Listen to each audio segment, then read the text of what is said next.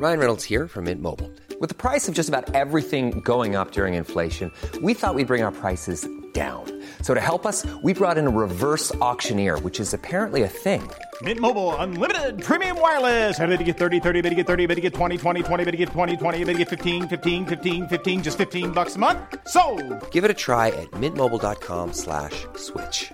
$45 upfront for three months plus taxes and fees. Promo for new customers for limited time. Unlimited more than 40 gigabytes per month. Slows. Full terms at mintmobile.com. Bonjour à tous, il est 14h. Soyez les bienvenus sur CNews, c'est la parole aux Français. On va parler aujourd'hui des trottinettes en libre service dans les villes. On va parler du débat sur la fin de vie, de l'immobilier aussi, et également des conséquences euh, des grèves qui parfois peuvent être fâcheuses. Avant cela, le journal, c'est avec Simon Guillain. Bonjour mon cher Simon. Bonjour Clélie et bonjour à tous. On commence ce journal avec la visite du Premier ministre britannique à Paris. Rishi Sunak est reçu à l'Elysée depuis ce matin par Emmanuel Macron. Un sommet qui vise à écrire le renouveau de l'alliance entre la France et le Royaume-Uni après quelques années très tendues, on le sait, entre les deux pays. Il sera évidemment question d'immigration, quelques jours après la présentation d'une loi controversée, justement au Royaume-Uni. L'actualité, c'est aussi l'affaire Palma. Des sept questions, l'humoriste va-t-il retourner en détention provisoire? Une nouvelle audience s'est tenue ce matin à la Cour d'appel de Paris. La décision a été mise en délibéré et sera rendue mardi prochain. Les précisions sur place de Noémie Schulz. À l'issue d'une audience de 45 minutes, la Chambre de l'instruction a mis la décision en délibéré. Cela signifie que Pierre Palmade va devoir attendre 4 jours pour savoir s'il reste libre ou sous contrôle judiciaire ou s'il est à nouveau placé en détention provisoire. Alors on ne sait rien des débats qui se sont tenus dans la salle d'audience située juste derrière moi. La présidente a ordonné le huis clos. Euh, on sait tout juste que le parquet général a une nouvelle fois demandé le placement en détention provisoire de Pierre Palmade et ce malgré un état de santé euh, On le sait, hein, il a fait un AVC euh, sérieux il y a un peu moins de deux semaines. C'est notamment pour euh, raison médicale euh, que la juge d'instruction a accepté lundi de le placer sous contrôle judiciaire. Alors la Chambre de l'instruction va-t-elle confirmer cette décision? Rien n'est moins sûr, d'autant plus que ce sont les mêmes magistrates qui, il y a dix jours, avaient décidé d'envoyer Pierre Palmade en prison qui vont devoir prendre la nouvelle décision. Pierre Palmade sera fixé sur son sort mardi à 9h. D'ici là, il est en théorie libre, sous contrôle judiciaire, même si dans les faits, depuis l'accident, il n'a pas quitté son lit d'hôpital. Les grèves contre la réforme des retraites se poursuivent en France, notamment dans les transports en commun. Pour la quatrième journée consécutive, le trafic est toujours très perturbé à la SNCF, avec un TGV sur deux en circulation aujourd'hui. La galère continue donc pour les usagers. Écoutez ces quelques témoignages qu'on a recueillis ce matin à la gare Paris-Montparnasse. Je me suis juste levé un peu plus tôt. Euh, j'ai euh, je posais un jour pour, pour rentrer chez moi. Mais voilà, normalement j'étais censé rentrer hier et malheureusement bah voilà le train d'hier a été annulé donc euh, j'ai dû, prendre le train plus tôt ce matin. Bon, j'avais, pas pris les devants. J'ai trouvé une place un petit peu en dernière minute, mais euh, ça a été difficile d'avoir à la fois un aller et un retour. Mais ça, ça finit par se débloquer. Aujourd'hui, il n'y a pas de souci parce que j'ai un train, on me l'a confirmé par SMS. Par contre, je dois revenir dimanche matin et au dernier moment, j'ai su, enfin hier soir, que le train était annulé. Alors bref, euh, c'est pour ça que je suis un peu en avance pour savoir si je peux changer de billet. On voulait aussi vous parler de ces jeunes médecins qui s'engagent dans les déserts médicaux. Ils sont plusieurs praticiens à préférer exercer en campagne plutôt qu'en ville. Certains se sont installés dans un petit village au pied des Pyrénées, pour le plus grand bonheur forcément des patients. C'est Solène Boulan qui vous raconte. Regardez. Et le docteur Grimaud, il est parti à la retraite. Il est parti à la retraite, Et oui. le docteur Jacquet, Eh oui. bientôt. Et bientôt, oui. Comme chaque semaine, Béranger Hirondelle rend visite à Odette, une patiente dans l'incapacité de se déplacer. Oui, alors. Formé à Toulouse, ce médecin généraliste a grandi à la campagne où il rêvait d'exercer, car les professionnels de santé se font rares. J'apprécie beaucoup en fait les contacts avec les gens de la campagne. Euh, Ils viennent parce que aussi ils connaissent leur médecin et que du coup ils viennent pas forcément toujours pour un problème médical, mais ils viennent parler, ils viennent essayer de trouver des solutions. C'est vraiment un lien qui est assez privilégié avec euh, les patients. Le reste du temps, les consultations se font ici, dans un préfabriqué de 180 mètres carrés, en attendant le futur bâtiment qui doit être aménagé en 2024. Créée par la région, cette maison de santé est destinée à lutter contre les déserts médicaux. Ils sont deux jeunes médecins à s'y être installés, pour le plus grand bonheur des patients. Quand vous avez un médecin qui se trouve à plusieurs dizaines de kilomètres, qui lui déjà est saturé de, de personnes, c'est très compliqué pour avoir un rendez-vous. Et euh, c'est nécessaire. Et vraiment, cette maison de santé, elle est, elle est capitale. Quoi. De quoi dynamiser ce petit village de 600 habitants qui ne disposait plus de praticiens à moins de 20 km. La fusillade survenue hier soir à Hambourg a fait au moins 8 morts et une dizaine de blessés. Un centre des témoins de Jéhovah a été visé pendant un service de prière organisé par cette communauté. L'assaillant est un ancien membre des témoins de Jéhovah. Il s'est lui donné la mort. Ses motivations ne sont pour le moment pas connues. Voilà pour ce tour de l'actualité à 14h sur CNews. Tout de suite, vous retrouvez Clélie Mathias. C'est l'heure de la parole aux Français. Merci beaucoup Simon. On se retrouve à, 15h. Mes invités aujourd'hui, Jean-Michel Fauvert, bonjour, ancien patron du RAID. Et bienvenue surtout. Bienvenue également à Thomas Caparelli qui est juriste. C'est la première fois dans la parole aux Français. Exactement. Et dans la parole aux Français, on vous donne la parole à tous. On écoute votre avis, ce que vous avez à dire ou vos témoignages. On va commencer par, euh, par parler des trottinettes. Thomas, vous n'êtes pas venu en trottinette, mais grand utilisateur de trottinette, je crois. Ça m'arrive. Beaucoup à Paris. C'est rapide, c'est flexible, c'est pas cher, c'est très efficace. Est-ce que vous allez à près de 99 km/h quand vous en faites? Rarement. Vous avez vu qu'il y avait un, homme à, Metz qui a été flashé à 99 km/h. Euh, là, c'était en, début de semaine. Et eh ben enfin un Français qui a une chance de victoire au Grand Prix de Formule 1 qui pourrait revenir en France. Oui, mais c'est un petit peu dangereux. C'est extrêmement dangereux. Sans casque en plus, non, c'est. Sans casque. Alors, il va, faire, il va faire l'objet d'une procédure routière. Il a été rappelé à l'ordre. Le véhicule a évidemment été saisi. Mais, euh, mais quand même, vous, vous mettez un casque, par exemple? Ça m'arrive, mais pas souvent. Même rarement. J'ai le droit de vous faire la leçon? Vous pouvez. Ma maman me le fait aussi. oui, mais je ne suis pas votre maman, donc je ne vous en permettrai pas. Jean-Michel Fauvert, vous avez déjà utilisé les, les trottinettes électriques en libre service? Jamais, non. Moi, j'ai un, un vélo électrique, par contre, pour le coup. Et casque aussi? Et casque, quand. Oui, bien sûr, casque. Je mets, le casque. Alors, je vais vous donner quelques chiffres quand même avant qu'on ait notre, intervenant en ligne. On a eu quelques petits problèmes de, de, liaison, dans la capitale en tout cas. Mais les chiffres sont très parlants. En 2022, il y a eu 2 millions d'usagers 15,5 millions de trajets. Évidemment, c'est en forte hausse. Et puis, il y a les mauvais chiffres. Les mauvais chiffres, c'est ceux de la, ce qu'on appelle la violence euh, routière, l'insécurité routière. 34 utilisateurs de trottinettes ont perdu la vie. C'était en 2022 contre 10 en 2019 sur toute la France. 600 blessés graves contre 200 trois ans et je vous rappelle que rien que dans la capitale, 15 000 bolides sont en free floating, comme on dit. Euh, la maire de Paris envisage de, enfin, a lancé une consultation. Elle aura lieu le 2 avril. On est au début du mois d'avril pour savoir s'il faut totalement interdire euh, ces, euh, ces, petits bolides ou au contraire, est-ce qu'il faut euh, en tout cas mieux en les laisser libres, bien sûr, d'utilisation, mais mieux les encadrer? Nous sommes en ligne avec Pierre Lagage, vice-président de la Ligue contre la violence routière.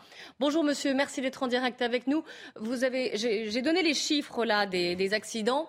Alors, il y a les gens qui ont perdu la vie, il y a les accidents graves et qui peuvent être très graves, d'après les témoignages que l'on, entend. Il y a beaucoup de fractures du, du visage. Qu'est-ce que vous constatez? Parce que finalement, ça fait quoi? Cinq ans que les trottinettes sont, sont dans nos vies, sont arrivées dans nos villes oui, c'est arrivé très vite. Hein. En fait, euh, le premier rapport des experts euh, de la sécurité routière date de 2017 et les premières mesures finalement pour organiser euh, cette arrivée des, trottinettes électriques datent de 2019. Vous voyez, donc les choses se sont développées très vite et c'est sans doute une des raisons pour lesquelles on, est face à une situation compliquée hein, avec un nouvel usage qui a eu du mal à trouver sa place dans le milieu urbain.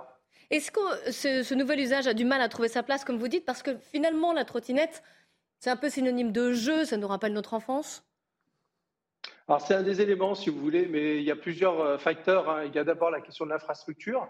Euh, je rappelle qu'au niveau de la réglementation, euh, la trottinette n'a pas l'autorisation de circuler sur les trottoirs. Il suffit de, se rendre aujourd'hui euh, en ville pour, pour voir que euh, voilà, la, règle n'est pas appliquée. Euh, pourquoi? Parce qu'on a aussi pas forcément aménagé l'espace urbain pour que ce type de déplacement puisse se passer dans de bonnes conditions. Mais il y a aussi effectivement des, des questions de comportement.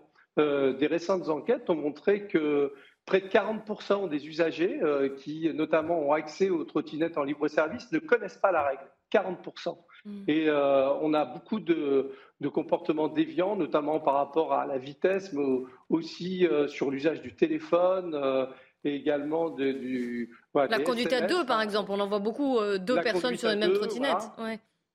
Tout à fait. Et je rappelle que les experts avaient préconisé quand même deux choses hein, également. C'était le port du casque et euh, le fait d'avoir des, systèmes de rétro-réfléchissants pour, pour être mieux perçus. voilà, ces deux, deux règles n'ont pas été suivies et, aujourd'hui ne sont pas appliquées, bien évidemment. Pour vous, la Ligue contre la violence routière, est-ce que vous êtes favorable, parce qu'il y a beaucoup de villes qui se posent la question, hein, est-ce que vous seriez favorable à une interdiction pure et dure ou du moins un meilleur encadrement? Bah, la suppression, c'est forcément un aveu d'échec parce qu'il n'y a aucune raison de penser que les trottinettes électriques n'ont pas leur place euh, dans les nouveaux modes de déplacement urbain. Euh, ça va même dans le bon sens, puisqu'on nous explique que les circulations douces, entre guillemets, doivent se, doivent se développer. Donc il y a tout à, penser que la trottinette doit avoir sa place, mais force est de constater qu'il euh, va falloir agir sur plusieurs leviers. D'abord, la prévention, expliquer que la trottinette n'est pas un engin euh, de loisir, de, avec cette dimension ludique qui est parfois encore associée. Il faut sans doute muscler aussi la, réglementation et puis aménager l'espace urbain aussi pour que les flux euh, vélos et trottinettes ne se mélangent pas avec les flux piétons parce que c'est souvent, euh, souvent là où il y a le problème. Donc c'est une approche, si vous voulez, globale, d'ensemble. Il y a la question des vitesses aussi. C'est c'est évident que les zones 30 sont tout à fait euh, à développer pour rendre euh, ce type de déplacement plus sûr. Donc c'est une approche globale à avoir, mais il n'y a aucune raison de penser que la trottinette ne, peut pas avoir sa place aujourd'hui en milieu urbain. Est-ce qu'il faudrait, donc j'ai bien compris, on a bien compris un ensemble de, de mesures, sachant que vous parliez de la limitation de vitesse, mais elles sont déjà bridées, la plupart des trottinettes. Normalement, c'est 25 km/h. Oui, elles sont bridées, sauf que quand on regarde dans les catalogues des engins vendus, si vous voulez une trottinette euh, pour la, vitesse de 25 km/h, euh, une puissance euh, d'environ 500 watts suffit. Or, sur le marché aujourd'hui, on a des trottinettes qui ont des puissances qui vont jusqu'à 5000 watts. Voyez? Bon, donc on a aussi un, problème vis-à-vis des constructeurs avec la possibilité de débrider, mais en plus des engins qui sont vendus avec des vitesses qui peuvent être atteintes à, voilà, qui ne sont pas du tout en phase avec euh, finalement les règles de sécurité.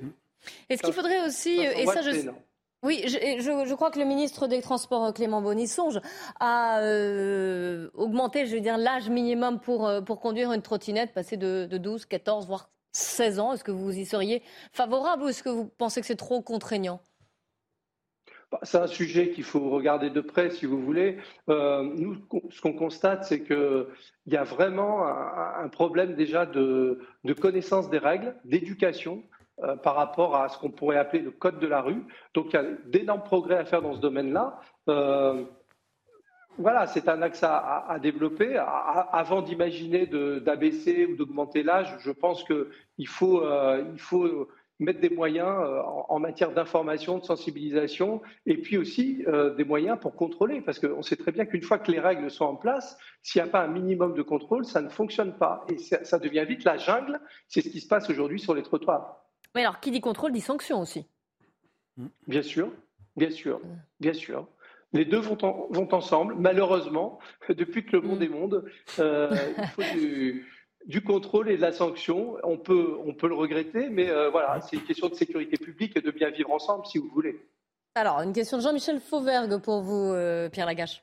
Oui, Monsieur Lagache, merci beaucoup de, ces précisions-là. Vous, vous, avez parlé d'une expression qu'on entend souvent, le code de la rue. Mais est-ce que, est que, ces engins-là, euh, comme d'ailleurs les vélos électriques, ne, sont, ne sont-ils pas... Ils sont soumis d'une manière générale au code de la route, tout simplement? Est-ce qu'il ne vaudrait pas mieux, à ce moment-là, plutôt que de créer un code de la rue, euh, faire en sorte que les utilisateurs de ces engins-là, à minima, euh, connaissent les règles, les, règles principales du code de la route et euh, peut-être leur mm. faire passer l'aspect non pas pratique de, la conduite, mais l'aspect du, du sécuritaire, oui. l'aspect sécurité du, code de la route. Est-ce que ça serait pas une solution, puisque visiblement de ce que vous dites et de ce que disent à, peu près tous les experts, tout existe en matière de répression pour pouvoir travailler là-dessus et en particulier aussi le fait de, de faire en sorte que les constructeurs ne débrident pas leurs engins aussi.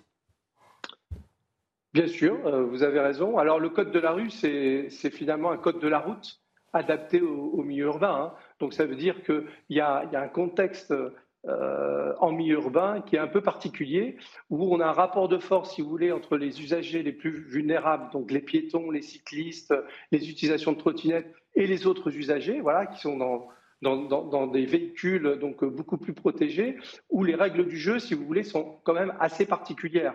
Donc il y a un état d'esprit à, retrouver ou à acquérir plutôt en milieu urbain qui est, qui est celui euh, euh, voilà, de, veiller vraiment à, la protection prioritairement des usagers les plus vulnérables. Ce n'est pas forcément euh, toujours ce qui se passe. Hein.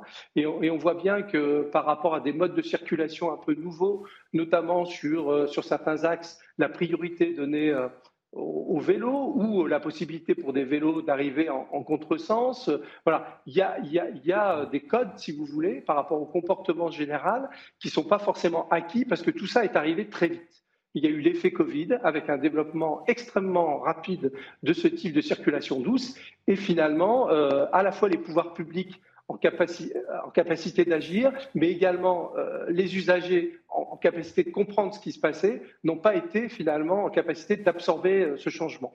Voilà. Et il est temps euh, voilà, de, de s'y pencher et, de mettre des moyens euh, pour que les choses se passent mieux, parce que c'est vraiment un enjeu de sécurité publique. Oui, Jean-Michel. Oui, non, je voulais juste rajouter qu'effectivement, il y a eu l'effet Covid. Il y a eu euh, surtout les, les, lois sur la mobilité douce qui ont, qui, ont, qui ont, été prises dans le précédent quinquennat pour répondre justement euh, à la problématique du, du climat d'une manière générale et à la problématique du déplacement euh, dans, dans, ce cadre-là. Mais ce qu'il faut, c'est que chacun trouve sa place, oui. que ce ne soit pas l'anarchie et que euh, tout le monde arrive à cohabiter dans la rue, que ce soit les, les piétons, oui. que ce soit les vélos, que ce soit les voitures, les motos. Ce qui est le cas actuellement. Ce qui est le Mais... cas actuellement. Et j'ajouterais qu'il y a une espèce de de mentalité aussi qui fait que pour ceux qui se déplacent justement avec cette mobilité douce, euh, en général, on les entend pestiférer contre les autres parce que c'est eux, ils pensent avoir, euh, avoir la bonne attitude parce qu'ils ne polluent pas, donc ils pensent avoir la bonne attitude et ils s'autorisent des, des, des, choses qui se, que, que, que d'autres ne s'autorisent pas. Thomas Carpelignan, utilisateur de trottinette. Bon, utilisateur de trottinette. Déjà, euh, bonjour et merci évidemment pour votre témoignage.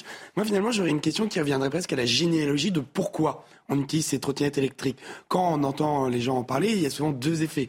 Vous l'avez rappelé, le premier, c'est la dimension ludique. C'est euh, arriver rue de Bellechasse, cheveux au vent, libre, sans avoir à prendre de métro, de voiture, de vélo.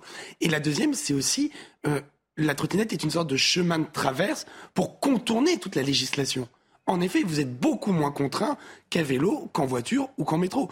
Et dès lors, n'avez-vous pas peur quand accentuant la dimension coercitive des contrôles que finalement on annule le principe même de l'utilisation de la trottinette? C'est-à-dire que n'avez-vous pas peur qu'à partir du moment où la régulation devient trop importante, les gens préfèrent ranger leur trottinette et choisir une autre mobilité euh, plus classique, plus traditionnelle, vélo, métro. Euh, mais peut-être pour plus de sécurité aussi. Mais pour plus de sécurité, évidemment. Ah, chaque fois, c'est. Euh... C'est sûr que si les gens ne prennent pas leur trottinette, il n'y a plus d'accidents de trottinette. Pierre Lagache, je, vous laisse répondre.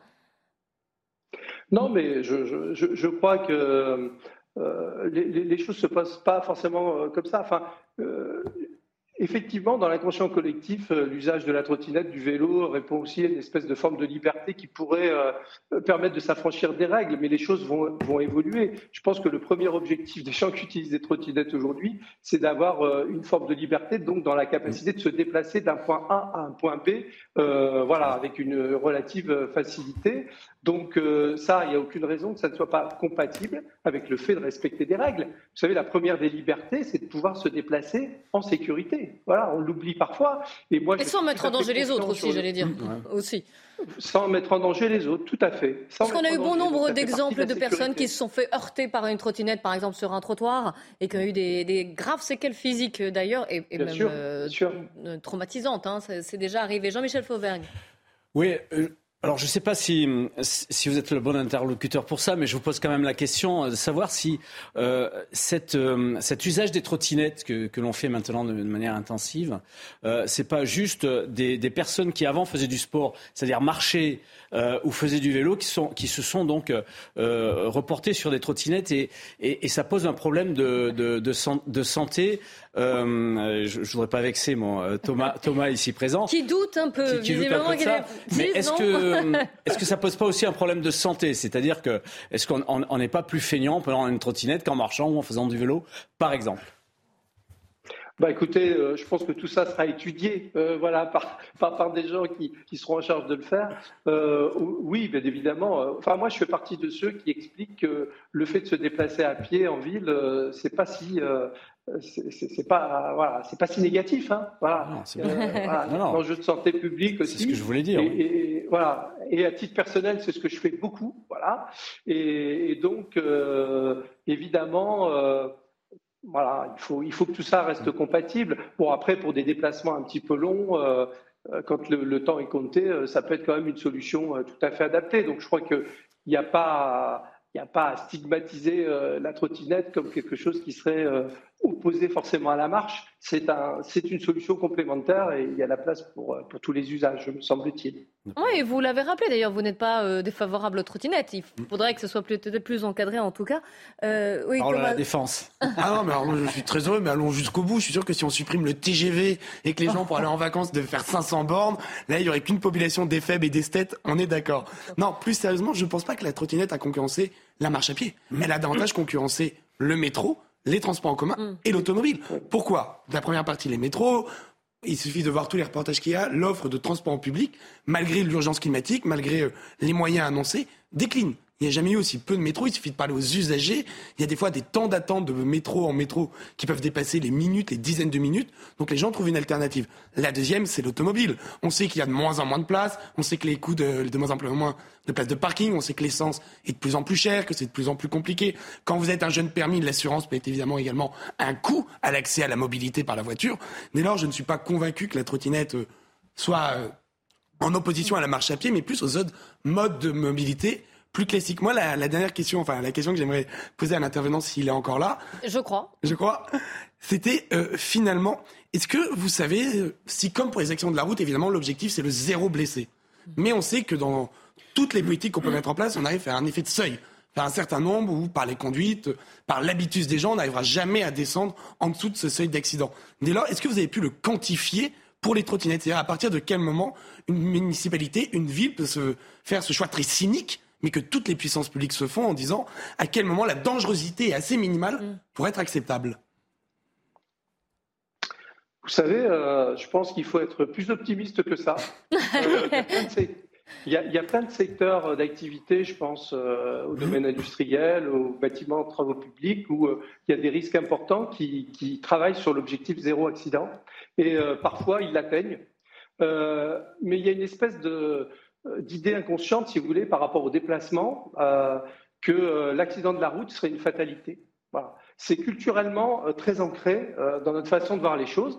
il y a d'autres pays, je pense notamment à, la Suède, mais également les Pays-Bas, qui revendiquent l'objectif zéro accident. Alors, ça reste un objectif, on est bien d'accord, mais sachant que la politique de sécurité routière vise à se rapprocher de cet objectif. Donc ça suppose des méthodes de travail, euh, une volonté aussi politique forte hein, de, travailler dans ce mmh. sens-là, euh, d'y mettre des moyens.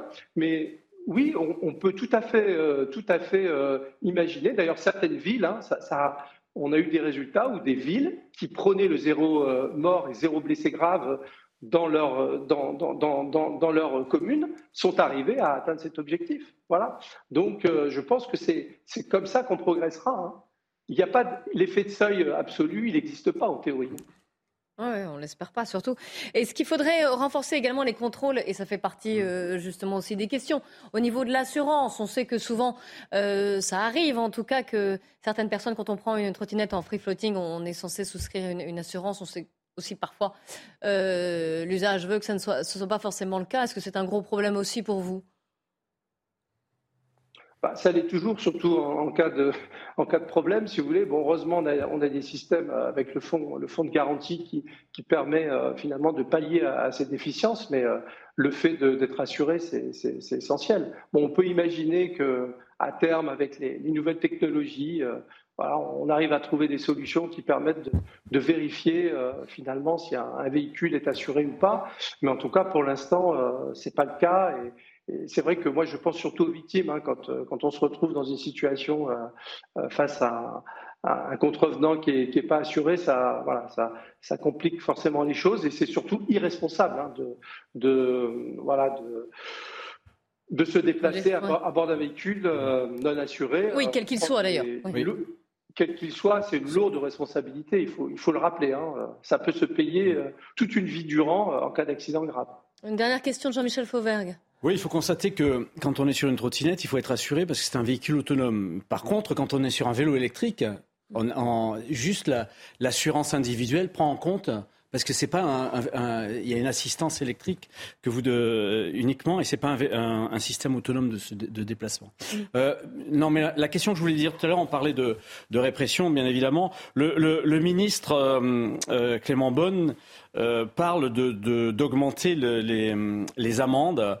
Euh, qui sont des, des, amendes de 35 euros d'une manière générale. Euh, moi, je suis très favorable à une augmentation substantielle de, des amendes sur Pas du tout Thomas Carpellini qui est en face de vous et qui lève les, yeux au plafond. Est-ce que, vous y êtes favorable? Pierre Lagasse euh, Oui, alors d'abord, il y a, y a peut-être un problème de vocabulaire. Enfin, moi, je, on a l'habitude, nous, du, de parler de système de contrôle-sanction et pas de répression. Voilà. Les mots ont un sens. il ne s'agit pas d'exercer de, une, une, répression vis-à-vis de qui que ce soit quand on met en place un, un système de contrôle-sanction. C'est juste un système de régulation qui permet de vérifier que les règles sont respectées. Mm. C'est une petite précision, mais elle n'est pas, elle pas anodine.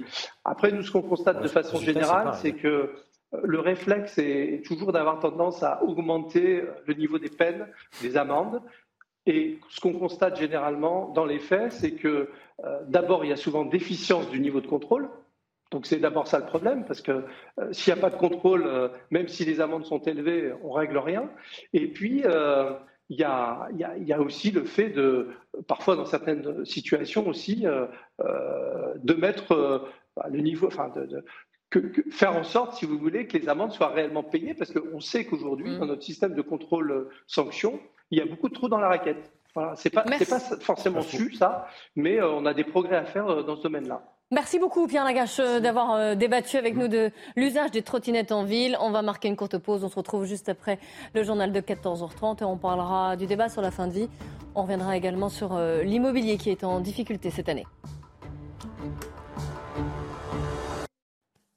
Avant de reprendre le cours de notre émission et de vous donner la parole, on fait un point sur l'actualité avec Michael Dos Santos.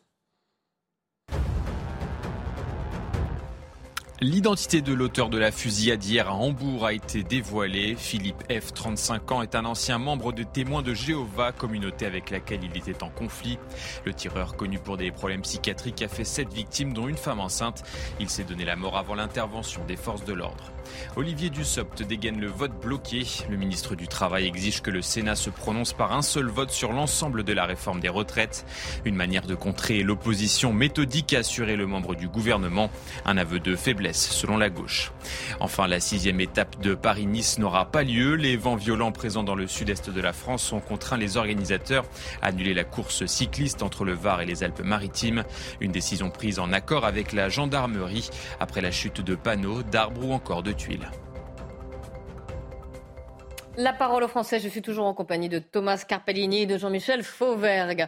On va parler de ce débat sur la fin de vie qui a lieu actuellement, sachant qu'en plus hier, Emmanuel Macron a reçu à l'Élysée euh, à un dîner des représentants des cultes, des médecins, des élus des intellectuels, des philosophes, pour justement affiner un peu sa réflexion sur euh, le débat sur la fin de vie. Vous savez qu'il y a eu les travaux de la Convention citoyenne qui sont en, cours actuellement et ils doivent rendre un rapport début avril, le 2 avril.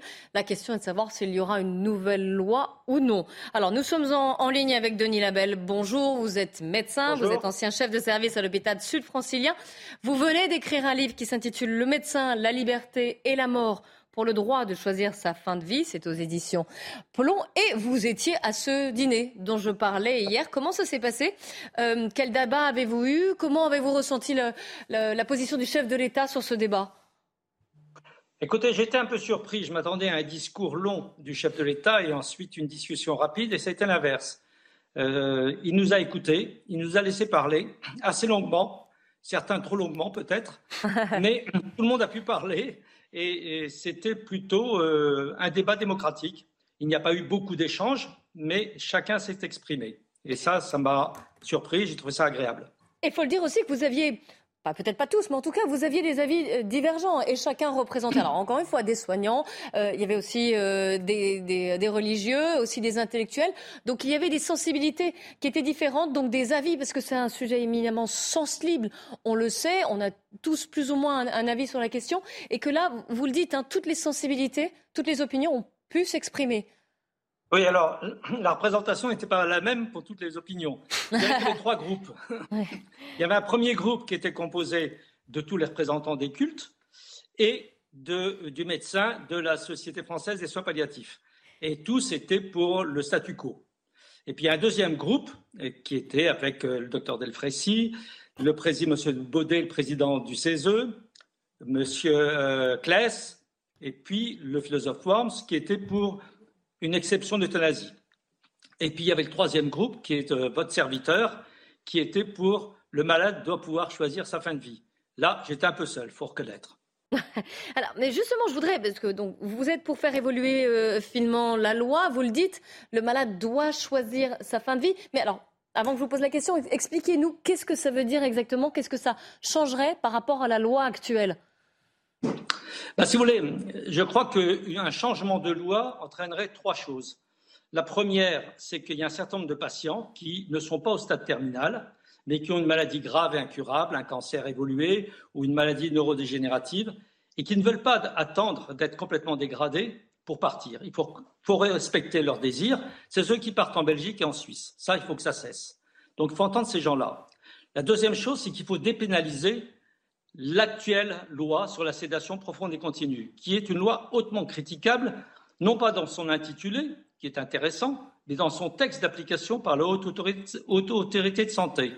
Ce texte impose des conditions extrêmement drastiques sur les indications et une modalité d'application que beaucoup de médecins contestent, comme la déshydratation du corps ou une sédation, euh, je dirais, modulée, qui fait que l'agonie dure longtemps. Donc là, il faut que les médecins qui décident, qui souhaitent répondre à la demande de leurs patients pour que l'agonie soit brève et indolore, puissent le faire sans être accusés de meurtre, de meurtre.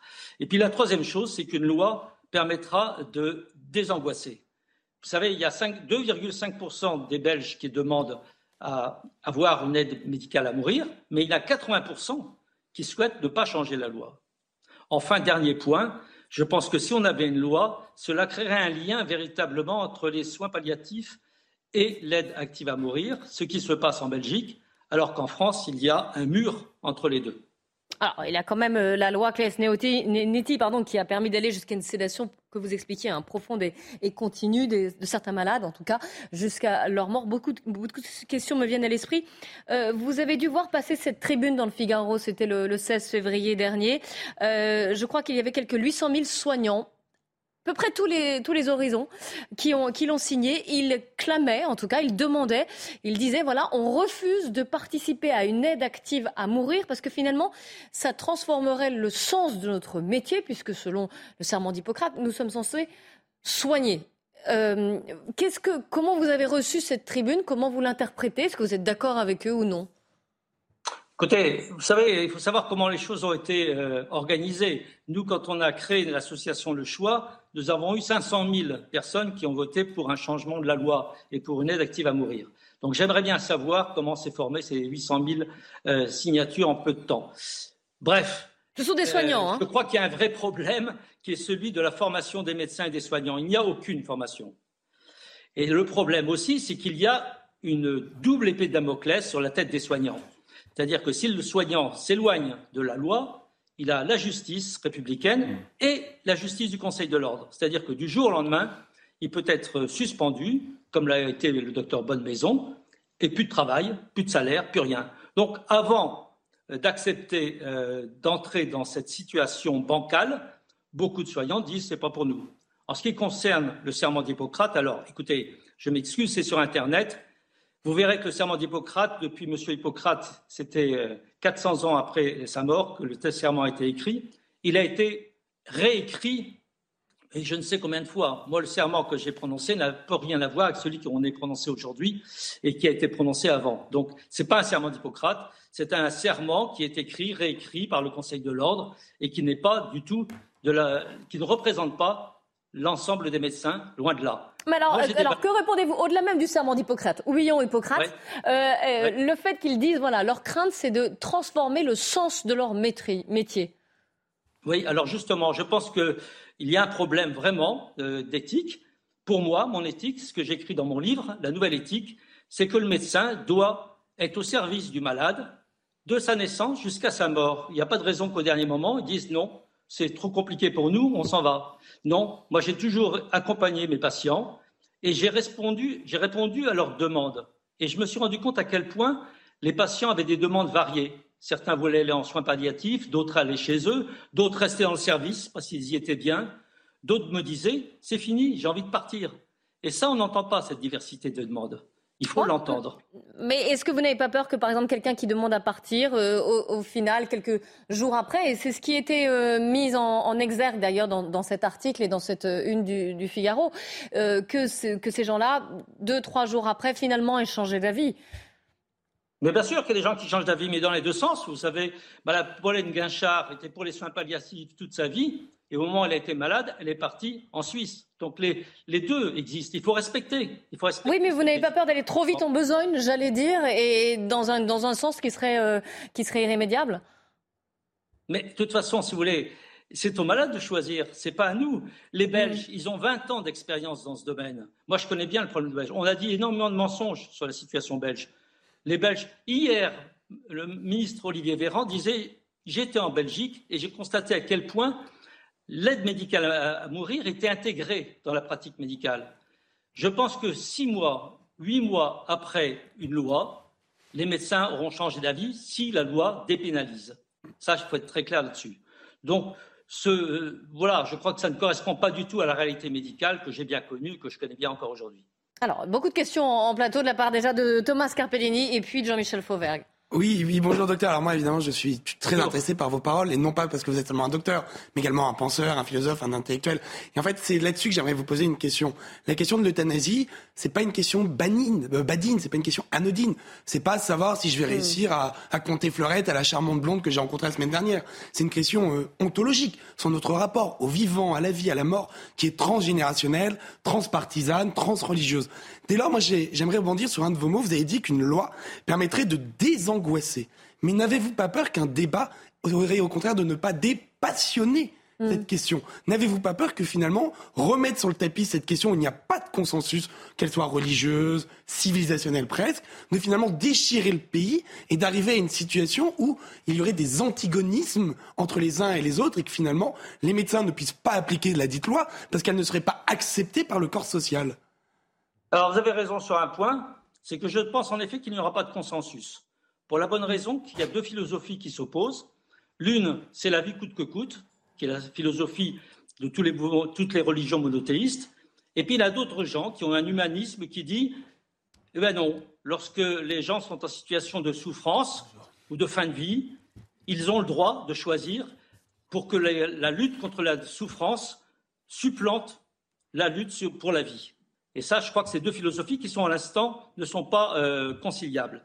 Mais il y a un point qui est très important, c'est que nous sommes dans une république laïque.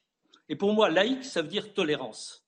Et je tolère totalement les gens qui souhaitent avoir euh, la sédation telle qu'elle est actuellement, ou qui souhaitent avoir des soins palliatifs tels qu'ils sont actuellement, et d'autres qui disent non, nous, on préfère partir. Et je crois qu'il faut respecter ces deux points de vue. Ceux qui disent qu'ils veulent partir, ils ne sont pas complètement, euh, je dirais, démoralisés, etc. Il y a des gens qui réfléchissent, qui pensent et qui savent exactement ce qu'ils veulent. Et moi, j'en ai rencontré plein. Donc, il faut, il faut respecter les deux. Et la République laïque, c'est ça, c'est la tolérance. Une question de Jean-Michel Fauvergue pour vous. Oui, en tout cas, merci docteur de, de ces éclairages-là qui sont, qui sont importants.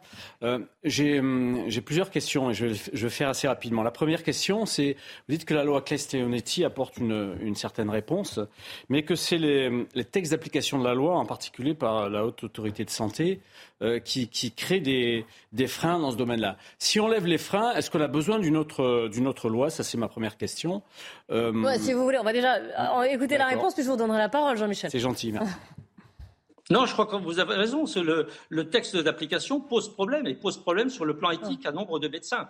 Donc il faut déjà changer cette loi. Mais cette loi, comme on l'a bien dit, s'applique aux gens qui sont au stade strictement terminal. voyez ah, en fait, ça pourrait être également à des gens qui ne sont pas aussi terminales. Mais le, test, enfin disons, la, la loi, telle qu'elle est prévue, est incompatible avec mm. cette évolution. C'est ça le problème. Alors, c'est seulement en faisant une aide active à mourir que l'on pourra dépénaliser cette loi? Oui, alors une question complémentaire euh, sur le, si j'ose m'exprimer. Excusez-moi, une dernière chose, parce que la philosophie est la même, vous voyez? Hmm. Je crois que, excusez-moi de, vous interrompre, euh, c'est la même philosophie, c'est aider les malades à partir. Alors, lorsque c'est par un geste létal, euh, je dirais rapide, À ce moment-là, les gens partent rapidement, certains le souhaitent. Et puis la sédation, quelques mois, enfin comme nous le faisions avant, c'est-à-dire avec une sédation rapide qui permet d'avoir une agonie brève et indolore, eh ben, la philosophie est la même, sauf c'est une question de temps. Merci. deuxième question. Oui, merci beaucoup de. Il y en a combien d'ailleurs de questions? Je, je, En termes de temps, j'ai besoin de m'organiser. de, de, et juste une suggestion peut-être après. Euh, en termes Rapidement, de... s'il vous plaît, parce qu'on commence à être. Un... Rapidement. En termes de, de justement de, de si j'ose m'exprimer ainsi, de public, euh, on parle, on, on, parle des malades.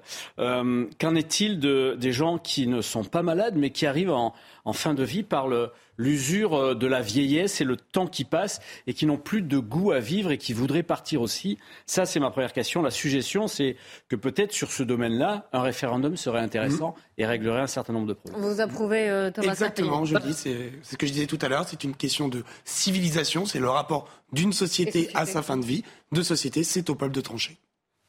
Docteur Labelle. Oui. Pour répondre très rapidement à votre question, je dirais commençons par la situation la plus simple à résoudre, c'est-à-dire les malades qui ont une maladie grave et incurable. Parce que ça, c'est l'urgence.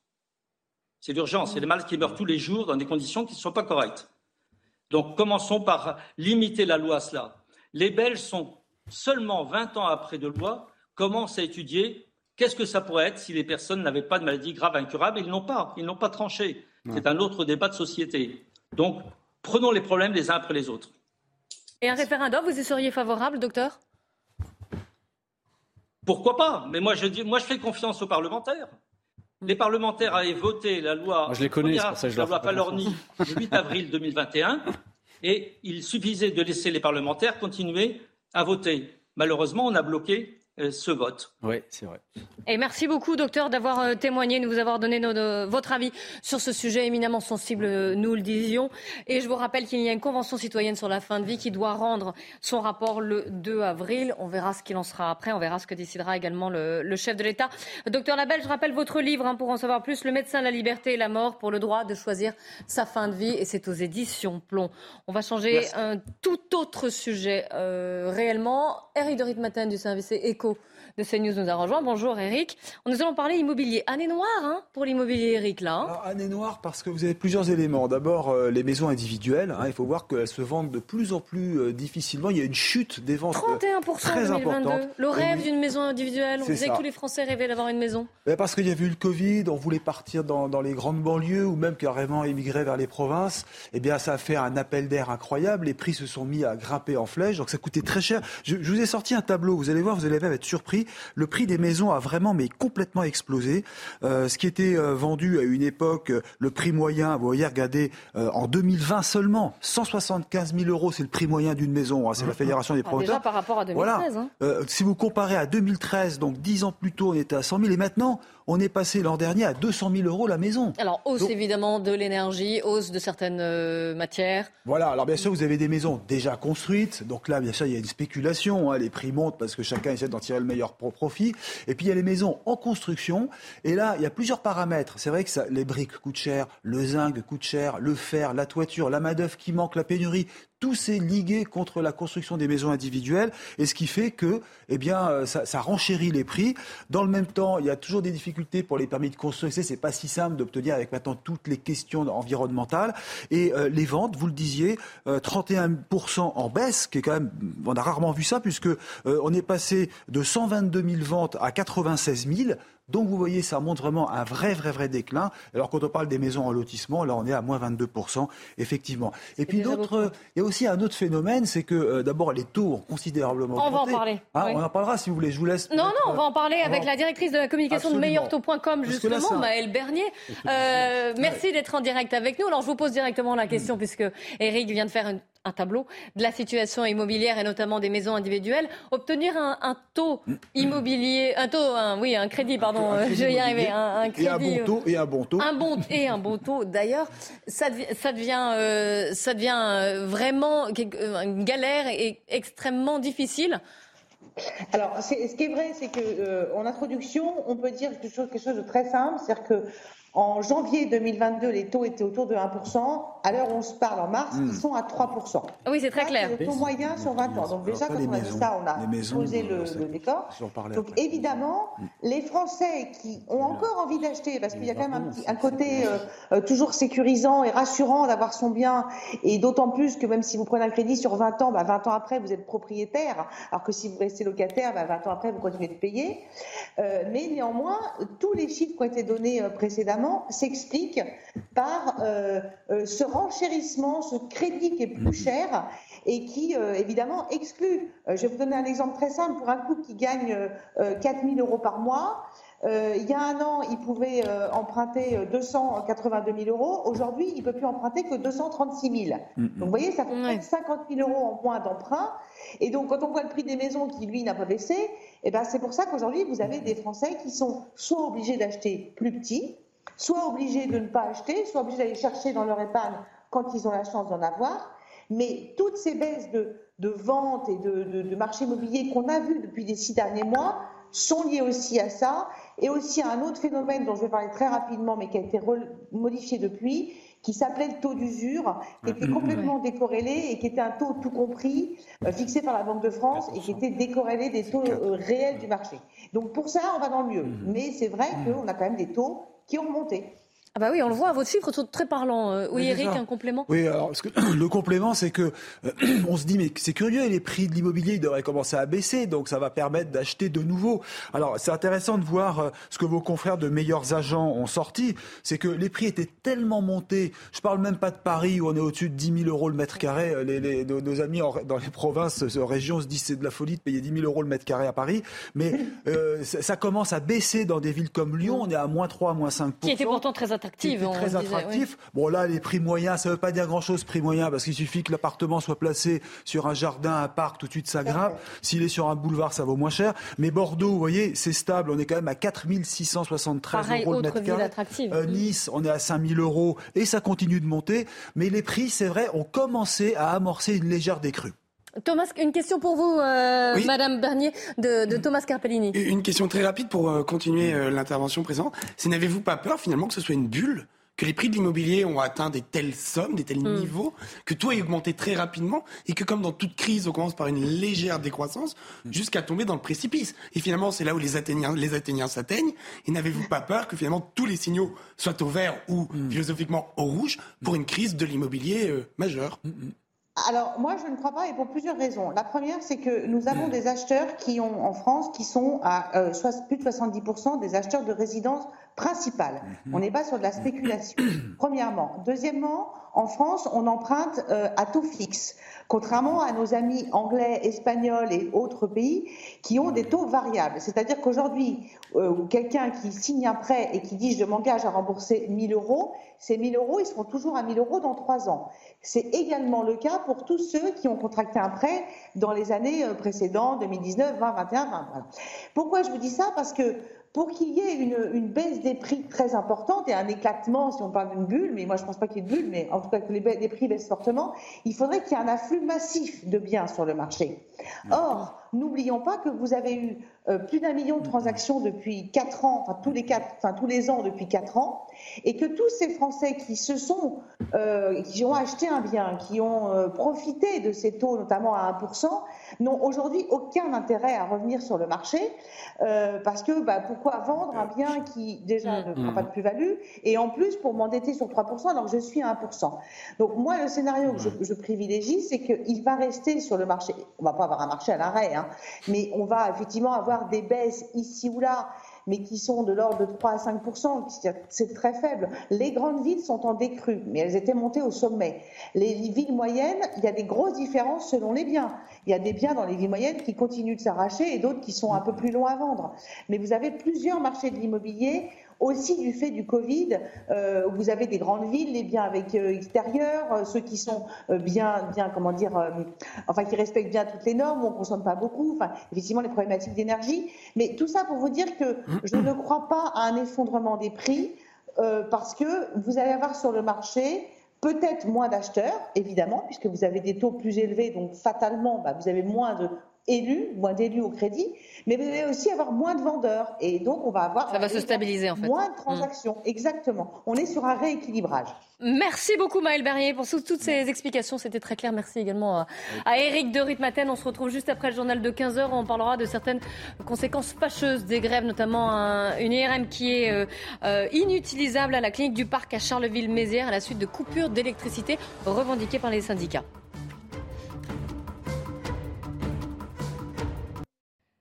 Il est 15h, bonjour à tous, soyez les bienvenus sur CNews avant de reprendre notre émission. Le journal, Simon Guillain. Rebonjour Clélie et bonjour à tous ceux qui nous ont rejoints à 15h sur CNews. On commence ce journal avec la visite du Premier ministre britannique à Paris. Rishi Sunak est reçu à l'Elysée par Emmanuel Macron depuis ce matin. C'est un sommet bilatéral qui vise à écrire le renouveau de l'alliance entre la France et le Royaume-Uni après quelques années, on le sait, assez tendues entre les deux pays. Et sachez qu'une conférence de presse commune doit se tenir dans les prochaines minutes. Direction euh, l'Allemagne à présent, où la fusillade survenue hier soir à Hambourg a fait au moins huit morts et une dizaine de blessés. Un centre des témoins de Jéhovah a été euh, visé pendant un service de prière organisé par la communauté. Et on va tout de suite aller euh, sur place. On va retrouver en direct nos envoyés spéciaux Jeanne Cancard et Fabrice Elsner. Jeanne, que s'est-il précisément passé hier soir? Quelles sont les dernières informations dont vous disposez sur place aujourd'hui? Eh bien Simon, on sait davantage sur le profil de l'auteur présumé de cette fusillade. Il s'agit d'un individu, d'un homme âgé de 35 ans. C'est un ancien membre de la communauté des témoins de Jéhovah avec laquelle il était en conflit communauté à laquelle il s'en est pris hier soir en rentrant dans ce lieu de culte. L'assaillant a tué aux alentours de 19h, entre 19h et 21h, cette personne âgée de 33 à 60 ans, dont une femme qui était enceinte de 7 mois. D'autres personnes ont été blessées avec un pronostic vital engagé.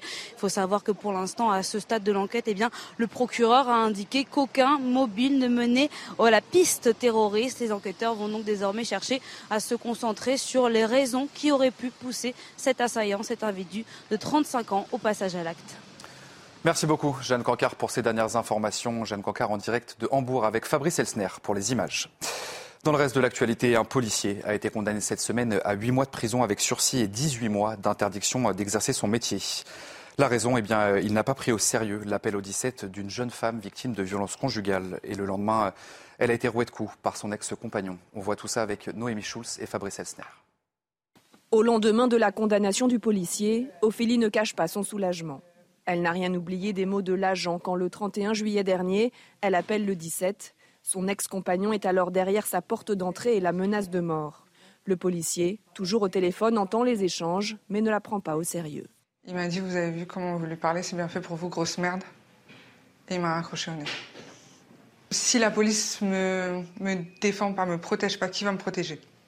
Ce monsieur ne peut pas être policier. Ce soir de juillet, la police ne se déplace pas. Le lendemain, l'ex-conjoint attend Ophélie en bas de chez elle et la frappe violemment avec un club de golf. Pour cette avocate, la négligence du policier a été lourde de conséquences. L'agresseur, il, profère des menaces de mort. Il voit que la victime, elle appelle une protection, elle n'obtient pas de protection, bah, il passe à exécution. C'est pas possible en fait que qu'on n'écoute pas aujourd'hui une femme qui appelle et qui dit je suis en danger de mort. Euh, il est là l'agresseur, il le sait le policier. Bon, il faut qu'il agisse. En plus d'une condamnation à 8 mois de prison avec sursis, le policier n'a pas le droit d'exercer ses fonctions pendant 18 mois. Il doit aussi indemniser la victime. Il peut faire appel de cette décision. Et puis euh, cette question pour terminer ce journal, faut-il rendre le service national universel obligatoire? Eh bien 75% des Français y sont favorables. C'est le résultat du dernier sondage IFOP pour le JDD. Le service national universel est aujourd'hui proposé aux adolescents âgés de 15 à 17 ans. Voilà pour euh, ce tour de l'actualité à 15h sur CNews. Tout de suite, c'est la suite de la parole aux Français. C'est toujours avec Lélie Mathias et ses invités. Merci beaucoup, Simon. Je suis toujours en compagnie de Jean-Michel Fauvergue et de Thomas Carpellini.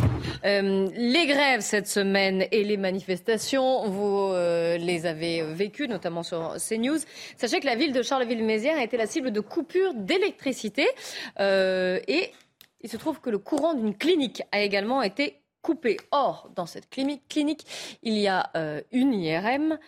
Les euh, électriciens mobilisés contre la réforme des retraites ont euh, revendiqué cette action, hein, cette action CGT Mine Énergie. Ils regrettent évidemment que cet appareil ait été endommagé, mais nous sommes en ligne avec le docteur Alain Ayem, qui est radiologue justement à la clinique du parc de Charleville-Mézières. Bonjour docteur, merci d'être en direct avec nous. Dans quel état est votre IRM aujourd'hui, vendredi, donc quelques jours après la coupure? Votre, à votre session. Euh, effectivement, nous sommes toujours en panne. Euh, L'IRM a été euh, déconnectée électriquement depuis le mercredi après-midi 8 mars à partir de 14h15. Et depuis, elle est en panne, puisqu'il y a eu une fuite d'hélium, d'hélium liquide qui s'est évaporé et qui a entraîné des dégâts conséquents dans, dans, cette, dans cette IRM. Donc nous sommes euh, actuellement en réparation avec une date de, de, de remise en, service qui n'est pas encore déterminée actuellement. Il faut déjà euh, remettre en, en, en, phase, remettre la quantité d'hélium liquide qui avoisine les 1000 litres dans la cuve pour déjà pouvoir redémarrer l'IRM et voir si elle n'a pas subi de, de, de dégâts euh, conséquents. On est bien d'accord que cette fuite d'hélium liquide est due à la coupure d'électricité. Absolument. C'est-à-dire que l'hélium liquide est, maintenu à, cet état liquide à moins de 140 degrés grâce à un, système électrique. Et ce système électrique ayant été, arrêté et endommagé, euh, cet hélium liquide s'est transformé en, gaz et a été évacué heureusement, euh, en dehors de, de, la salle d'IRM. Elle a été évacuée extérieurement, ce qui aurait pu être euh, dommageable pour, euh, pour le personnel et les, patients si elle était restée enclos dans, dans le service, en tout cas. Ah oui, en plus, il y aurait pu avoir d'autres conséquences. En tout cas, là, est-ce que combien, combien de patients sont, sont impactés finalement par, par cette panne d'IRM ben, écoutez, euh, il faut compter une soixantaine de patients jour euh, sur cette machine, euh, deux jours et demi d'arrêt, ça fait à peu près 150 personnes qui ont été qui ont été impactées, quoi, et qui pour lesquelles il va falloir redonner un rendez-vous ou transférer sur d'autres machines. Mais c'est très c'est très très embêtant pour le personnel de, de, de, de devoir remettre des rendez-vous alors qu'on est déjà surchargé, quoi. Ah oui, ça on l'imagine. Et puis même pour les patients, de devoir attendre encore, de... bien sûr. Absolument, bien sûr. Est-ce que euh, vous n'avez, j'imagine, pas d'appareil de secours, quelque chose qui peut essayer de, de, pallier? Nous avons une deuxième IRM euh, sur un autre site sur lequel on peut essayer de transférer d'autres patients, mais sur le site actuel où, où s'est passée cette panne, les, tous les, toutes les machines ont été impactées, non seulement l'IRM, mais le scanner, mais, mais la radiologie générale, la mammographie, l'écho, tout a été arrêté le temps euh, de, de cet arrêt d'électricité.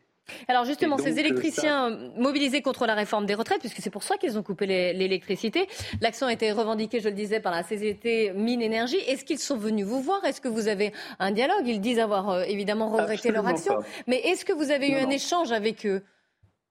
Aucun, aucun. On n'a ni échange ni, excuse euh, d'aucune sorte. Euh, et c'est pour cette raison qu'on est un petit peu en colère pour ne pas dire plus, parce qu'il y aurait pu, il y aurait pu avoir des, conséquences néfastes pour les patients qui étaient en train de, de, passer les mm. examens, y compris en IRM où il y avait une jeune fille euh, de, 13 ans qui, était en IRM et tout s'est arrêté brutalement avec toutes les conséquences que ça aurait pu, ça aurait pu entraîner. Donc je pense qu'ils n'ont pas, ils n'ont pas imaginé des conséquences euh, réelles que ça aurait pu entraîner chez, chez, chez des patients. Bah oui, on imagine, on imagine la frayeur. Qu'est-ce que vous leur dites aujourd'hui à ces grévistes? Bah que, ah, avant d'envisager de, de, couper l'électricité, je crois qu'il serait souhaitable qu'ils voient à quel endroit cette coupure doit, se faire. En, tout cas, euh, aller faire ça dans, un centre d'imagerie médicale ou dans un autre centre médical, ça, ça, pourrait être criminel. Ça pourrait être criminel. Ah oui, criminel. Une question en plateau pour vous de, Thomas Carpellini. Justement, pour, pour, rebondir sur ce que vient dire, juste à titre préliminaire, un IRM, ça peut coûter quelques centaines de milliers d'euros. Donc c'est pas une pomme qu'on vient de faire euh, tomber euh, du coin de la table. Ah. C'est à mon avis, c'est plus d'un million d'euros. Ça dépend également de l'équipement de, l'IRM, mais c'est souvent plus d'un million d'euros. Hein. C'est plus d'un million d'euros. Moi, j'aimerais rebondir sur un mot que vous venez de dire, c'est le mot criminel. Alors, mm. évidemment, c'est pas pénalement parlant de la criminalisation, mais ça peut être délictuel. Si l'attaque, la, coupure a été ciblée. Euh, il suffit d'avoir une réaction allergique qui se passe dans, au scanner ou à l'IRM pendant un, arrêt d'électricité où nous serions complètement dans le noir, où nous n'aurions aucun accès à tous les matériels de réanimation une personne, bon, c'est exceptionnel les, réactions allergiques, mais ça peut quand même se, se, passer et on en a vu. Et si ça se passe dans un noir complet, sans électricité, sans, sans, rien, ça, ça, peut entraîner des, des, des, conséquences néfastes extrêmement, extrêmement dommageables. Et justement, sur cette question du risque, est-ce que vous savez si votre structure a décidé de porter plainte? Parce qu'il y a une mise en danger de la vie d'autrui, il y a une volonté de nuire. Et dès lors, à partir du moment où la CGT revendique le fait qu'elle est ciblée cet endroit en particulier, donc mm. à un moment ou à un autre, il y a une intention de vouloir nuire à cette clinique, est-ce que vous savez si votre entité, personne morale, a décidé de porter plainte? Nous avons porté plainte auprès de la police, effectivement. Ça a été fait euh, dès, le, jour même. Donc le, mercredi. Une question, euh, docteur, de, Jean-Michel Fauvert, qui est avec moi en plateau. Oui, merci, docteur, de, vos précisions. Euh, je, voulais vous poser la question sur la plainte, mais j'étais précédé et c'est une question importante, évidemment.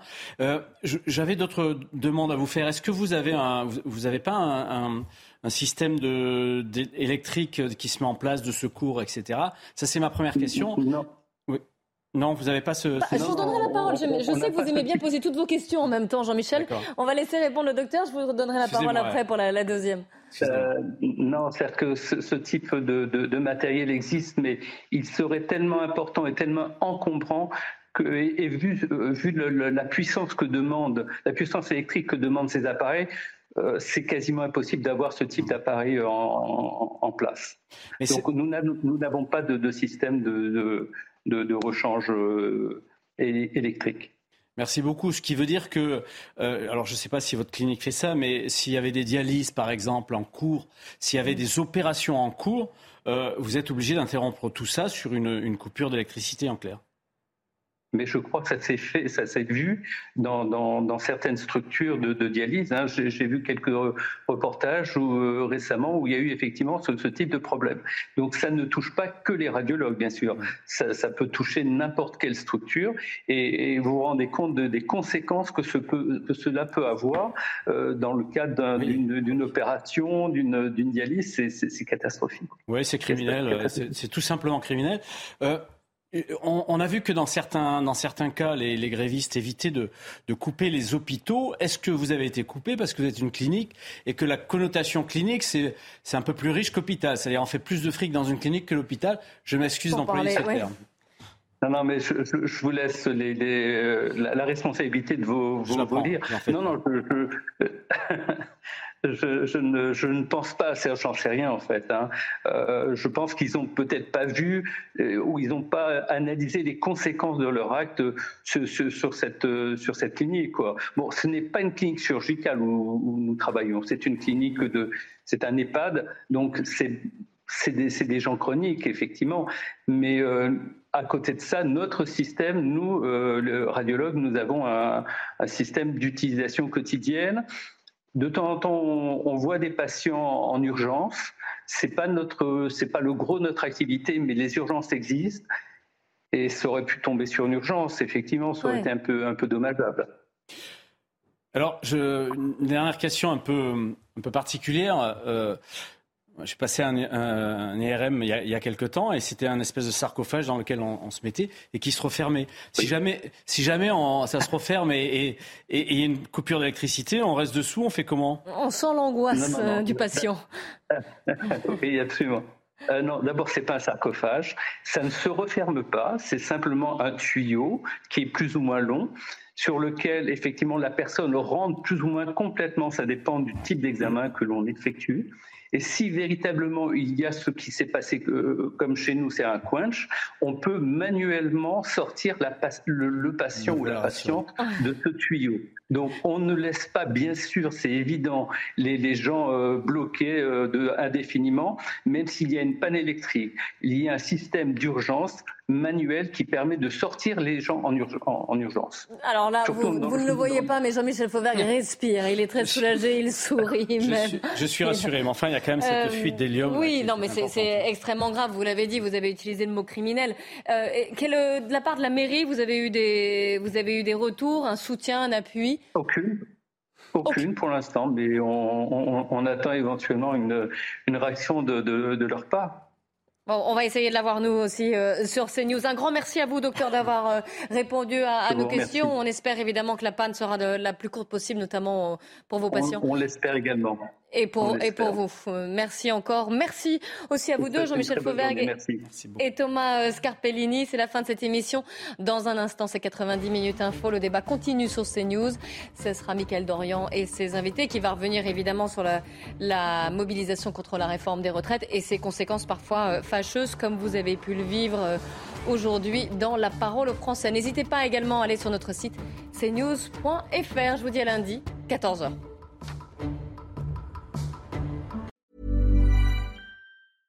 Imagine the softest sheets you've ever felt. Now imagine them getting even softer over time. That's what you'll feel with Bowl and Branch's organic cotton sheets. In a recent customer survey, 96% replied that Bowl and Branch sheets get softer with every wash. Start getting your best night's sleep in these sheets that get softer and softer for years to come. Try their sheets with a 30-night guarantee. Plus, get 15% off your first order at bowlandbranch.com. Code BUTTERY. Exclusions apply. See site for details.